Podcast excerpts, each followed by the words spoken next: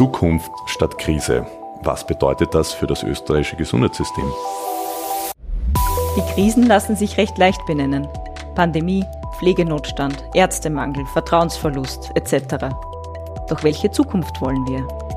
Wir brauchen ein gemeinsames Bild, wohin wir gehen möchten, um ins Tun zu kommen. In der dritten Staffel unseres Podcasts entwickeln wir gemeinsam mit zehn Gesprächspartnern aus allen Bereichen des Gesundheitssystems Zukunftsszenarien und Wege dahin. Herzlich willkommen bei Zukunft statt Krise, dem Podcast des Austrian Health Forums. Heute mit dem Wiener Standortanwalt Dr. Alexander Biach. Danke für die Einladung.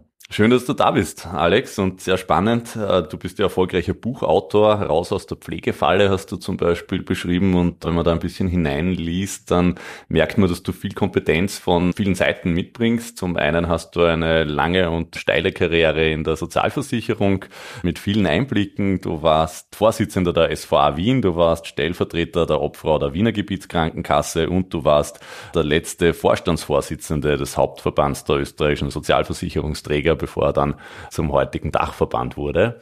Ja, und jetzt bist du in der Wiener Wirtschaftskammer stellvertretender Direktor und eben für den Standort Wien verantwortlich.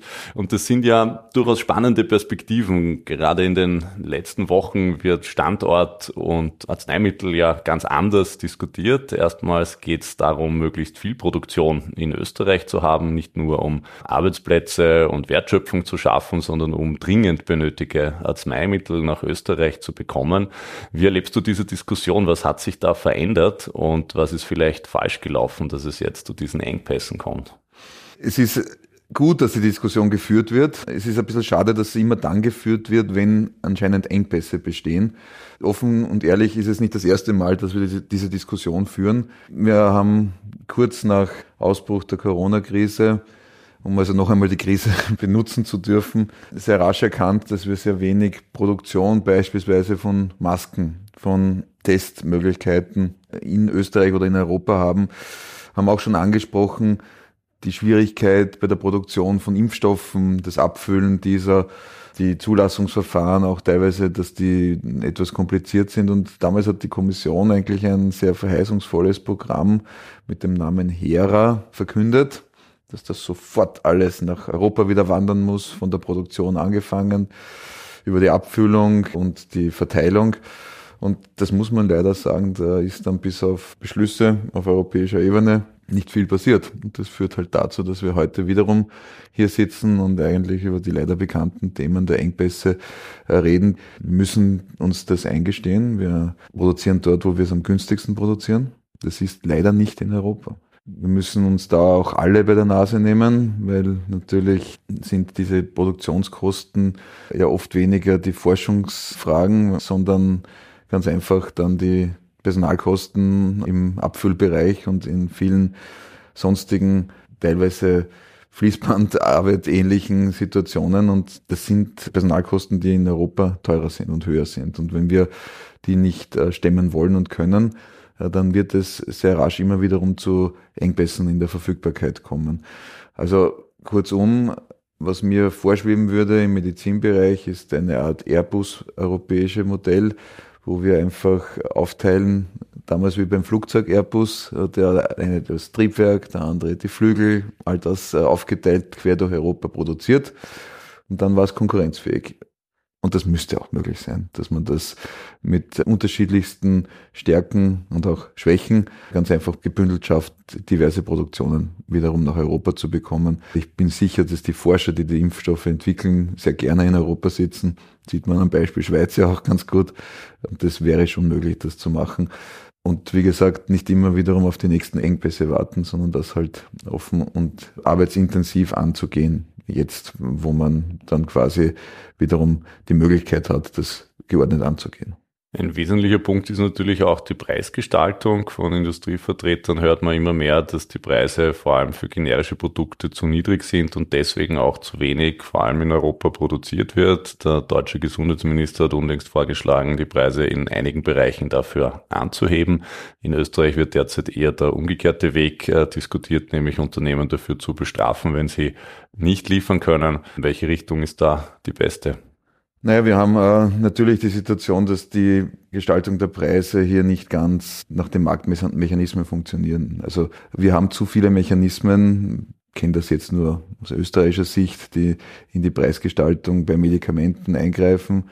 Das ist aber nicht nur bei den Medikamenten der Fall. Das gleiche Spiel könnte man beziehen auf Medizinprodukte, auf In-vitro-Diagnostikprodukte, auf digitale Gesundheitsanwendungen. Wir brauchen einen transparenteren Preisgestaltungsprozess. Und natürlich verstehe ich die Pharmaindustrie, die sagt, das rechnet sich in dieser Form nicht. Allerdings muss man auch dazu sagen, dann darf ich auch nicht Verträge eingehen, dass ich es liefere und anbiete das Klügste wäre, hier einen gewissen Transparenzprozess aufzusetzen, der zu einer Preisbildung führt. Dann muss man sich natürlich auch mit dem Liefern dieser Produkte daran halten. Ja, zu sagen, wenn ich jetzt mehr verlangen darf, dann gibt's das auf einmal, ist jetzt auch nicht ganz nachvollziehbar. Und deswegen ist das eine Mischung, wo ich sehr stark dafür plädiere, den Erstattungsprozess durchaus neu zu denken. Das führt dazu, dass sehr viel auch wiederum in Europa produziert werden würde. Wie gesagt, Modell Airbus und so, wo ich Kostenvorteile nutzen kann und bitte nicht nur auf Medikamente oder Impfstoffe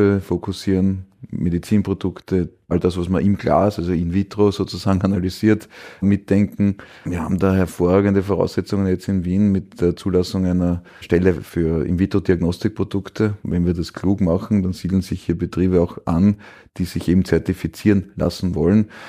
Das wäre eine Riesenchance, wenn wir einen guten Zulassungs- und Erstattungsprozess aufsetzen in all diesen Bereichen. Ja, du sprichst viele praktische Hürden für Unternehmen an, die lange Zeit auch kritisiert wurden. Es gab eben keine benannte Stelle für die Zertifizierung von Medizinprodukten in Österreich über viele Jahre. Jetzt kommt eine. Das war ein langer und schwieriger Weg, in den du auch immer wieder helfend eingegriffen hast. Äh, kannst du uns ein bisschen erzählen, warum hat das so lange gedauert und was kommt jetzt? Die Europäische Union hat hier sehr starke und sehr strenge Zulassungskriterien für Medizinprodukte und eben die In-vitro-Diagnostikprodukte aufgesetzt. Daraufhin wurden von heute auf morgen, vor, ich glaube, es sind aber jetzt schon fast sieben Jahre, die Zulassungsstellen aufgelassen, weil sie die Kriterien nicht mehr erfüllt haben. Wir hatten eine gut funktionierende mit dem TÜV Austria und da hat man gemerkt, auf einmal ging dort jemand in Pension und auf einmal war die Zulassungsstelle weg, was macht die Zulassungsstelle. Die überprüft sehr genau, ob die medizinischen, die Gesundheitssicherheitsvorschriften, auch die wirtschaftlichen, technischen und leistungsfähigen Kriterien eines Medizinprodukts gegeben ist, damit eben das nicht passieren kann, dass es dann nicht mehr vorhanden ist, dass es Menschen gefährdet. Und dazu braucht es hoch spezialisierte Experten, die einfach diese Kriterien durchüberprüfen. Und wenn das der Fall ist, dann bekommt ein Medizinprodukt, ein In-vitro-Diagnostikprodukt von einer benannten Stelle einen Stempel und darf in der gesamten EU zugelassen werden. Solche benannten Stellen gibt es im Bereich der In-vitro-Diagnostik bislang nur in vier europäischen, also EU-Staaten. Und jetzt kommt so eine nach Wien die Quality Austria hat die Zulassung bekommen dafür und hat dafür wirklich harte Arbeit im Auftrag natürlich des Bundes äh, geleistet, diese Expertinnen und Experten aufzubauen, die das bewerkstelligen und überprüfen können. Und quasi zum Jahreswechsel oder kurz vor Weihnachten wurde diese Zulassung äh, zur benannten Stelle ausgesprochen. Einmal für den In-vitro-Diagnostikbereich und man ist sehr zuversichtlich im Laufe des Jahres auch noch für den Medizinproduktebereich. Warum ist das so wichtig? Warum haben wir das in Wien in meiner Aufgabe als äh, Standortanwalt bin ich für diese Entwicklung der Gesundheitsmetropole. Warum haben wir das immer wiederum unterstützt oder nachgeklopft oder versucht, Hürden aus dem Weg zu räumen? Weil wir davon überzeugt sind, dass mit einer Zulassungsstelle vor Ort sich, wie gesagt, sehr viele Medizinprodukte, Entwickler, Produzenten, auch Händler natürlich niederlassen werden am Standort, wo die Zulassungsstelle ist und damit äh, wir den Wirtschaftsstandort beleben können. Ja, was für Medizinprodukte die benannte Stelle ist, ist neben der ja zumindest europaweiten Zulassung bei den Arzneimitteln dann auch die Erstattung ein wichtiger Faktor auch für die Entscheidung, wo wie ein Markt äh, erschlossen wird. Da wird ja immer wieder kritisiert, dass das relativ langwierig und intransparent ist in Österreich. Du hast auch schon angesprochen, es braucht klare Spielregeln. Was ist da deine Vision?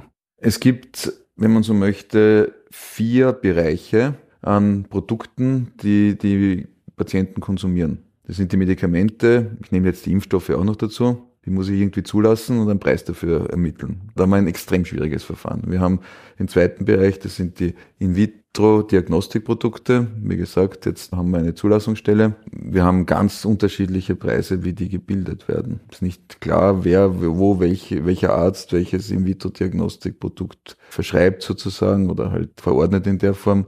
Das gleiche haben wir bei den Medizinprodukten. Da sind wir von Bundesland zu Bundesland mit unterschiedlichen Katalogen und intransparenten Erstattungspreisen in Wahrheit ausgestattet.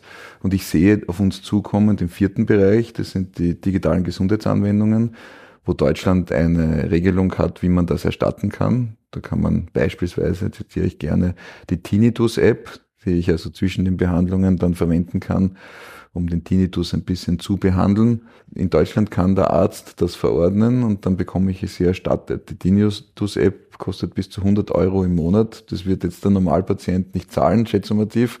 Also brauchen wir dazu auch einen Zulassungs- und einen Erstattungsprozess. Und in diesen vier Bereichen, Medikamente, Impfstoffe, In-vitro-Diagnostik, Medizinprodukte, digitale Gesundheitsanwendungen, wäre es klug, darüber nachzudenken, einen transparenten Erstattungsprozess zu machen, wo der Produzent das Produkt einbringen kann, es transparent geprüft wird, nach Kriterien bewertet wird.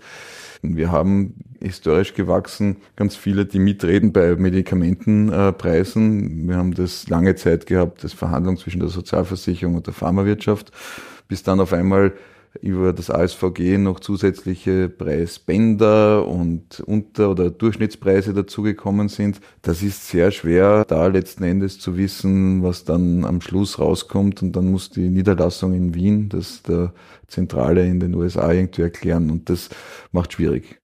Digitale Gesundheitsanwendungen, DIGAS, äh, eine neue Kategorie, für die wir Regeln brauchen und irgendwann auch eine Erstattung. Die Deutschen, aber auch die Belgier haben es vorgemacht, die Franzosen und skandinavische Länder ziehen nach. In Österreich gibt es noch keine offizielle Position dazu, aber das Austrian Health Forum hat viel dazu äh, diskutiert und unter Einbindung aller Partner einen Vorschlag gemacht, der den Namen Vertrauenssiegel gefunden hat. Die Idee ist, auf der Stufe der CE-Zertifizierung eine Zwischenstufe einzuführen einzuführen, die den technischen Claim, die technische Sicherheit und die Datensicherheit äh, einer Tiger prüft und das dann für eine spätere etwaige Erstattung auch als Zwischenschritt zu positionieren. Was hältst du davon und wie glaubst du, wird es weitergehen? Da muss man schnell sein. Und Deutschland hat ein Gesetz entwickelt, das letzten Endes dazu geführt hat, dass derzeit um die 35 Apps quasi vom Arzt verschrieben werden können. Und sie haben sich dafür einen Zeitrahmen, bis das sozusagen endgültig und nachhaltig aufgenommen ist in das sogenannte DIGA, wir machen immer so Abkürzungen, äh, Verzeichnis. Dieser Prozess dauert ungefähr zwölf Monate. Und das ist am Anfang mit einer Fast Lane ausgestattet oder Fast Track nennen sie das, wo man sehr rasch quasi in eine Art Versuchsstadium hineinkommt der Vorschlag mit dem vertrauenswürdigen Zertifikat oder der Zulassung ist natürlich ein kluger, weil er äh, schon sehr schnell einmal eine Erstzulassung vorsehen würde. So würden wir einmal ins Spiel hineinkommen. Wir sollten aber dennoch schauen, welche Schwierigkeiten Deutschland hat damit, weil 35 Apps, wenn es gut sind, ist eine Sache. 35.000 Verordnungen in einem Jahr für ganz Deutschland ist jetzt kein Ruhmesblatt und kein Erfolgsheuler sozusagen. Das ist nicht wegen der Fast-Track-Geschichte, sondern weil danach sozusagen die wenigsten dann hineinkommen in die dauerhafte Zulassung. Also das muss man beachten. Und wir müssen einen klügeren Prozess gemeinsam mit der Ärzteschaft vor allem gehen, aber auch durchaus mit den Vertreibern dieser Apps, die klugerweise durchaus auch Pharmafirmen sein könnten und sollten, damit die Ärzte das verschreiben. Weil wenn sie es nicht verschreiben, dann wird es auch keiner bekommen. Und aus diesen, ich würde es nicht Fehlern nennen, aber aus diesen verbesserungswürdigen Punkten sollte man lernen. Und dann würde es mich auch freuen, sage ich gleich dazu, wenn wir diese Apps nicht international irgendwie einkaufen würden, sondern wenn wir sie hier entwickeln könnten, hier am Standort Wien. Und das Rüstzeug dazu hätten wir, denn das, was notwendig ist, um solche Apps zu entwickeln, nämlich wirklich gute Apps, der Rohstoff dafür, das Futter, sind die Daten. Und selbst das hätten wir gesetzlich vorgesehen. Und selbst da hätten wir einen Fundus, eine Goldgrube an Daten in diesem Land zur Verfügung. Wir haben mit Elga-Daten in Wahrheit mehr Informationen, als das sämtliche andere Staaten hätten. Elga selber wird extrem genutzt. Wir haben drinnen die Anwendung E-Medikation in Elga. Aktuell sind ungefähr 175 Millionen Medikamente in diese E-Medikation eingespielt. Der Impfpass ist 166 Millionen Mal abgerufen worden und monatlich werden 350.000 Befunde aus dem E-Befund von Elga abgerufen. Das ist nicht wenig. Das zeigt vor allem, wie viel Daten da vorhanden sind. Aber das sind Einzeldaten. Aber diese Einzeldaten könnten natürlich auch verknüpft werden. Diese Einzeldaten heißen Primärdaten, weil sie primär von meiner Person zum Beispiel kommen.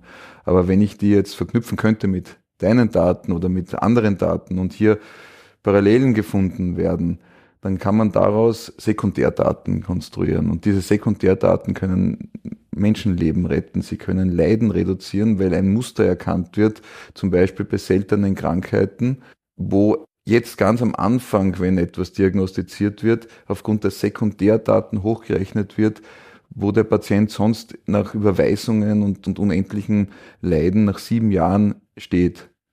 Und wenn man das nach Monaten schnell durch die Sekundärdaten erkennen kann, dann kann ich letzten Endes damit dem Menschen heute helfen. Und genau diese Informationen, wenn wir sie klug nutzen, Sekundärdaten konstruieren und daraus digitale Gesundheitsanwendungen entwickeln, dann sind wir viel, viel weiter, als dass Deutschland ja sogar das Nonplusultra der Digitalisierung Estland wäre. Also wir haben den Rohstoff, das Gold liegt da überall. Wir haben sogar ein Gesetz mit dem Austrian Microdata Center im Bundesstatistikgesetz, das die Nutzung vorsieht. Und dann müssen wir es jetzt verordnen, damit quasi sinnbildlich äh, man das so wie bei einem guten Essen macht. Ein gutes Essen konstruiert man oder kocht man, indem man gute Zutaten verwendet. Die Zutaten wären die einzelnen Primärdaten. Aber die schmecken einzeln vielleicht gut, aber lang nicht so gut, wie wenn ich die kombiniere und daraus ein tolles Essen mache. Und dann würde der Aristoteles Spruch, dass die Summe der Einzelteile mehr sind, im Endeffekt äh, einen großen Sinn ergeben. Jetzt hast du mir Appetit gemacht äh, mit dem guten Essen, äh, auch auf ein gutes österreichisches Gesundheitssystem. Aber um in dem Bild zu bleiben, habe ich das Gefühl, die guten Zutaten wären uns schlecht, weil die Köche nicht hingreifen.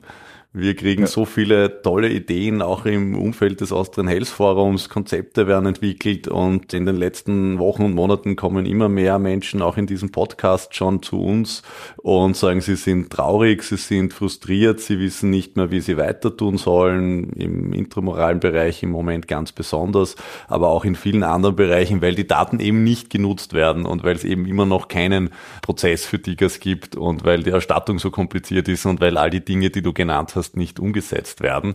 Ähm, was fehlt da? Was können die Menschen tun, um das zu beschleunigen? Also ich mache das ja nicht so gerne, aber in dem Fall muss man Deutschland wirklich als Vorbild nehmen, weil die haben das an höchster Stelle politisch eingehängt.